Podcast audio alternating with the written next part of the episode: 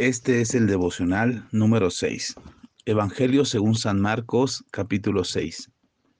Salió Jesús de ahí y vino a su tierra, y le seguían sus discípulos. Llegando el día de reposo, comenzó a enseñar en la sinagoga, y muchos oyéndole se admiraban y decían, ¿de dónde tiene éste estas cosas? ¿Y qué sabiduría es esta que le, que le es dada? ¿Y estos milagros que por sus manos son hechos? ¿No es este el carpintero, hijo de María, hermano de Jacobo, de José, de Judas y de Simón? ¿No están también aquí con nosotros sus hermanas? Y se escandalizaban de él. Mas Jesús les decía, no hay profeta sin honra, sino en su propia tierra, y entre sus parientes y en su casa. Y no pudo hacer allí ningún milagro, salvo que sanó a unos pocos enfermos, poniendo sobre ellos las manos y estaba asombrado la incredulidad de ellos y recorría las aldeas alrededor enseñando. Después llamó a los doce y comenzó a enviarlos de dos en dos, y les dio autoridad sobre los espíritus inmundos, y les mandó que no llevasen nada para el camino, sino solamente bordón, ni alforja, ni pan, ni dinero en el cinto, sino que calzasen sandalias y no vistiesen dos túnicas. Y les dijo, donde quiera que entréis en una casa, posad en ella hasta que salgáis de aquel lugar. Y si en, lugar, si en algún lugar no os recibieren ni os oyeren, salid de allí y sacudid el polvo que está debajo de vuestros pies para testimonio de ellos. De cierto os digo que el día del juicio será más tolerable al castigo para los de Sodoma y Gomorra que para aquella ciudad. Y saliendo, predicaban que los hombres se arrepintiesen. Y, y echaban fuera muchos demonios y ungían con aceite a muchos enfermos y los sanaban. Oyó el rey Herodes de la fama de Jesús porque su nombre se había hecho notorio y dijo, Juan el Bautista ha resucitado de los muertos y por eso actúa él, en él estos poderes. Otros decían, es Elías y otros decían, es un profeta o alguno de los profetas. Al oír esto Herodes dijo este es Juan, el que yo decapité, que ha resucitado de los muertos, porque el mismo Herodes había enviado y, y prendió a Juan y le había encadenado en la cárcel por causa de Herodías, mujer de Felipe su hermano, pues la había tomado por mujer. Porque Juan decía a Herodes, no te es lícito tener la mujer de tu hermano. Pero Herodías le acechaba y deseaba matarle y no podía porque Herodes temía a Juan, sabiendo que era varón justo y santo, y le guardaba a salvo, y oyéndole se quedaba muy perplejo, pero se escuchaba de buena gana. Pero venido un día oportuno en que Herodes, en la fiesta de su cumpleaños, daba una cena a sus príncipes y tribunos y a los principales de Galilea, entrando la hija de Herodías, danzó y agradó a Herodes y a los que estaban con él en la mesa, y el rey dijo a la muchacha, pídeme lo que quieras y yo te lo daré. Y le juró, todo lo que me pidas te daré hasta la mitad de mi reino. Saliendo ella dijo a su madre, ¿qué pediré? Y ella le dijo, la cabeza de Juan el Bautista. Entonces ella entró prontamente al rey y pidió diciendo, quiero que ahora, que ahora mismo me des en, el, en un plato la cabeza de Juan el Bautista. Y el rey se entristeció mucho pero a causa del juramento y de los que estaban con él a la mesa, no quiso desecharla.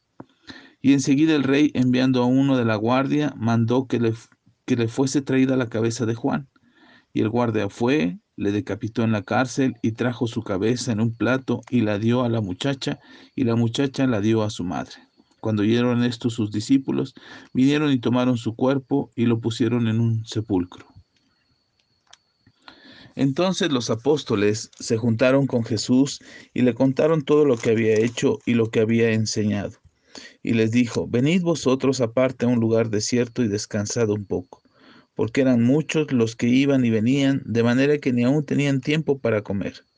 Y se fueron solos en una barca a un lugar desierto, pero muchos los vieron ir y les reconocieron, y muchos fueron allá a pie desde las ciudades y llegaron antes que ellos y se juntaron a él.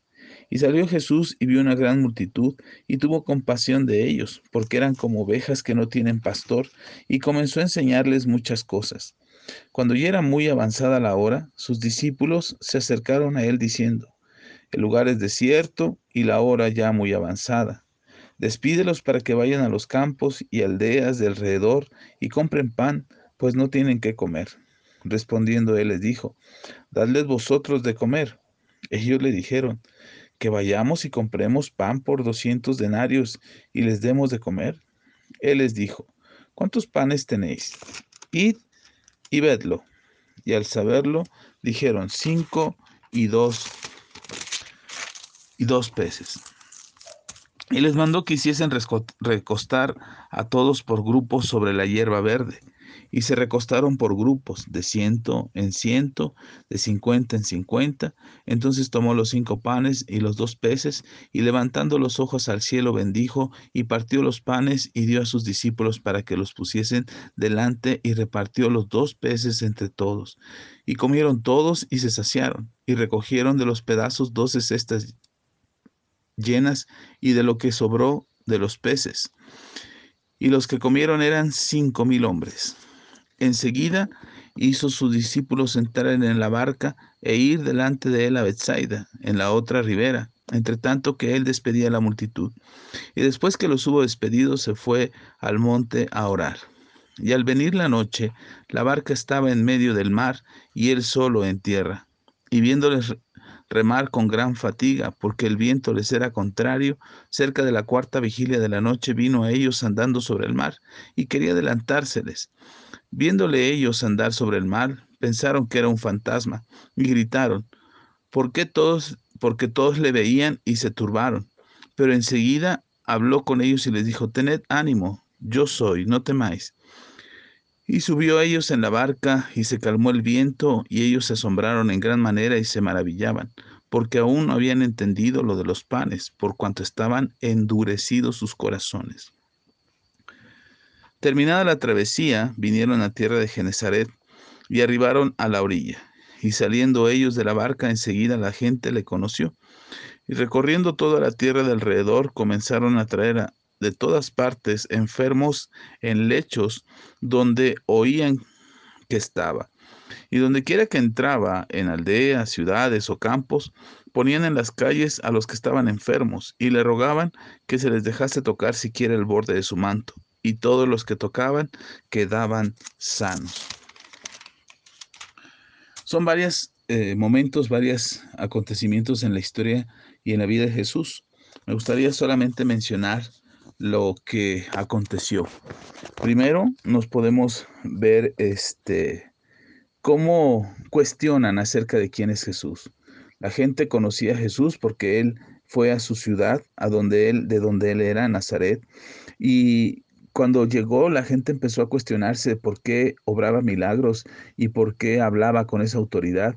Y empezaron a cuestionar acerca de que si no estaba su familia ahí entre ellos, sus hermanos y hermanas, su madre, y que lo conocían también, que dudaban que él pudiera tener un mensaje eh, de parte de Dios. Normalmente en nuestras vidas nos vamos a encontrar tres voces que nos dicen quiénes somos. La primera somos nosotros de acuerdo a nuestros sentimientos, de acuerdo a nuestras emociones y a nuestra propia experiencia, normalmente definimos quiénes somos, de acuerdo a cómo nos sintamos y de acuerdo a lo que hayamos vivido.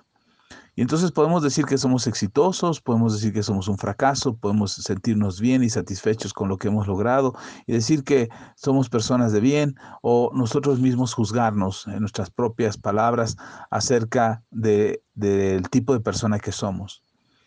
Aunque la Biblia dice que sea otra boca la que te alabe y no tu propia boca, muchas veces las otras bocas que hablan respecto a nosotros generalmente no dicen nada bueno. La gran mayoría de ellos no, hablan mal de nosotros, porque esperan que nosotros también fallemos para que de alguna manera ellos puedan justificar sus errores. Así es que tenemos estas dos voces, la nuestra, que nos dice quiénes somos, y la de los demás, que nos dice también quiénes somos. Pero la tercera voz, y que es la que deberíamos de escuchar, es lo que dice Dios acerca de quiénes somos.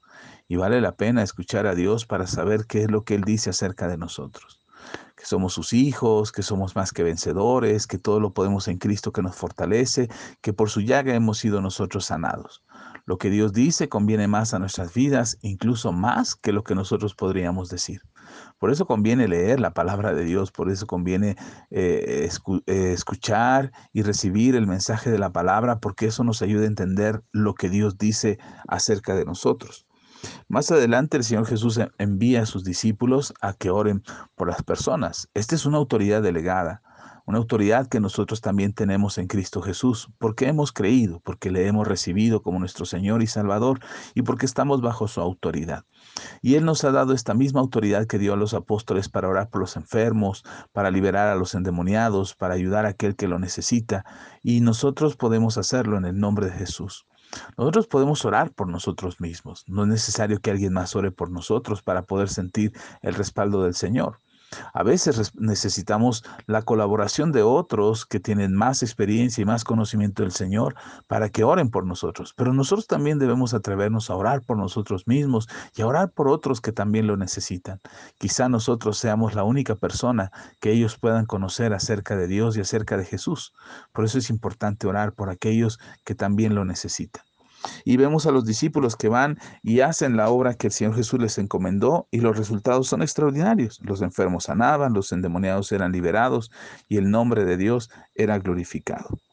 Después nos cuenta la historia de la muerte de Juan el Bautista. Recuerda lo que leíamos en los primeros capítulos acerca de Juan, aquel que predicaba acerca de Jesús y su venida, aquel que le anunciaba a la gente para que se arrepintiera y se bautizaran para arrepentimiento. Finalmente Juan fue encarcelado y fue ejecutado. La razón simple, predicar la verdad, enseñar la verdad, confrontar a Herodes porque estaba cometiendo pecado y decirle que lo que estaba haciendo no era correcto delante de Dios porque Herodes era judío y conocía la ley de Dios y lo que estaba haciendo Herodes era incorrecto y cuando Juan se lo dijo, no le agradó nada a Herodes, pero tampoco le agradó a Herodías, y entonces eh, lo encarcelaron y finalmente lo ejecutaron. Algo que debemos entender es que cuando la palabra de Dios nos confronta, cuando la verdad de Dios nos confronta, muchas veces quisiéramos cortarle la cabeza a aquel que no lo está haciendo saber. Pero no tenemos que hacer eso. Al contrario, tenemos que escuchar lo que Dios nos dice y corregir nuestras vidas para estar bien, para estar en paz, para liberarnos de aquello que nos ata y sobre todo para que nosotros podamos ser hacedores de la palabra de Dios y no solamente oidores.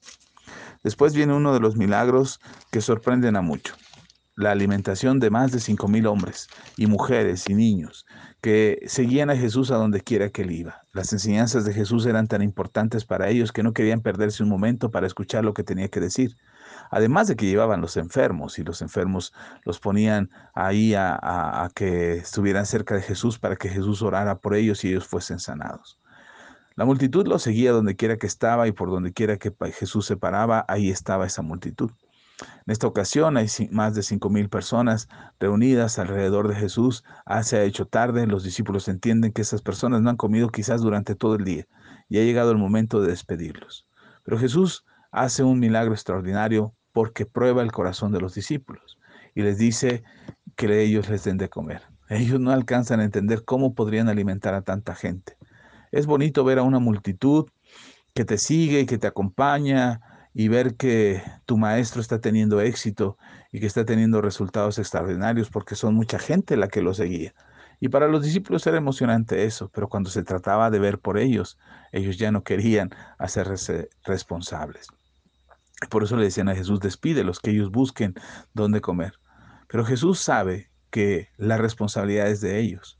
Por eso cuando nosotros creemos en Jesús, debemos entender que creemos en Jesús y conocemos a Jesús, porque Dios nos está poniendo en el corazón el querer como el hacer de poder ayudar a otros a que también conozcan a Jesús.